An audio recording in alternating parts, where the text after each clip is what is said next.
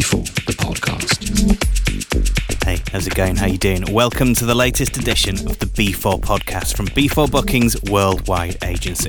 Every single month, we deliver an hour of eclectic house and tech from some of the most respected underground artists from right across the globe. And today, we brought in the incredible German Brigante to take control.